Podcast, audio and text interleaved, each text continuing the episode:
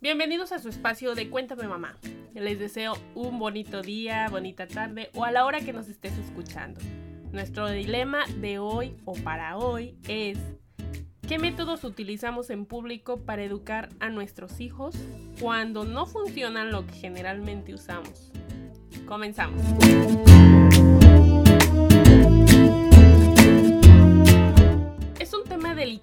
Los métodos de educación o mejor dicho de comportamiento social aportamos tanto a los pequeños en casa, usamos métodos actuales de ser amistosos con ellos, formar un vínculo de comunicación, pues obviamente no estamos en el tiempo de la Inquisición, donde a punta de mangual, ya saben, ese de la bola con picos que tiraba de una cadena y tenía un mazo de donde el que realizaba la tortura lo azotaba, ya no se usa. Pues trataban de hacer entender o que se redimiera a alguien a los pecados cometidos.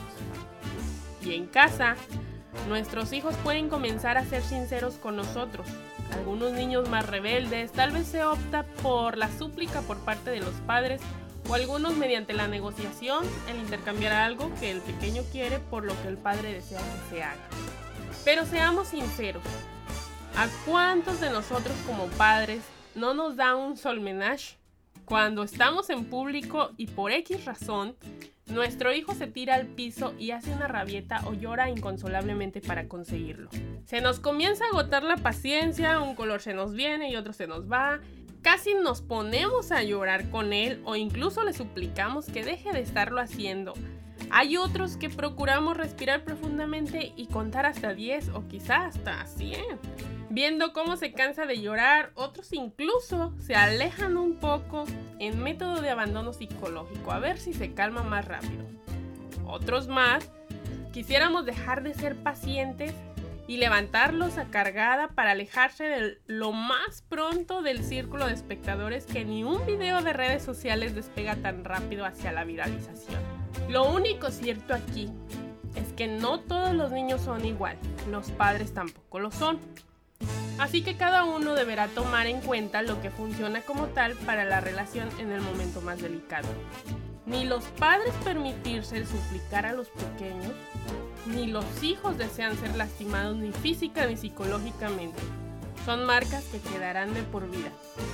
Lo ideal es buscar ayuda, en ciertos casos la ayuda se enfoca más hacia los padres, que somos los que debemos aprender a tratar a los menores y poder actuar de la mejor manera en estas situaciones. Evita que al alejarte el pequeño pueda ser raptado. Evita dañar físicamente al menor. Los jalones de brazo y de muñeca también pueden ocasionar lesiones físicas. Evita cometer abuso psicológicamente. Más temprano que tarde verás los efectos que esto causa en el pequeño. Procura ser más inteligente. De pronto no están en un punto crítico, pero podrías estarlo. Es mejor anticipar, puedes educarte, leer, hazte un especialista en el cuidado de los niños. Todo está al alcance de nosotros. Los videos educativos están en canales que están dentro de tu celular. Y son videos para padres, hay libros de psicología infantil, hay audios.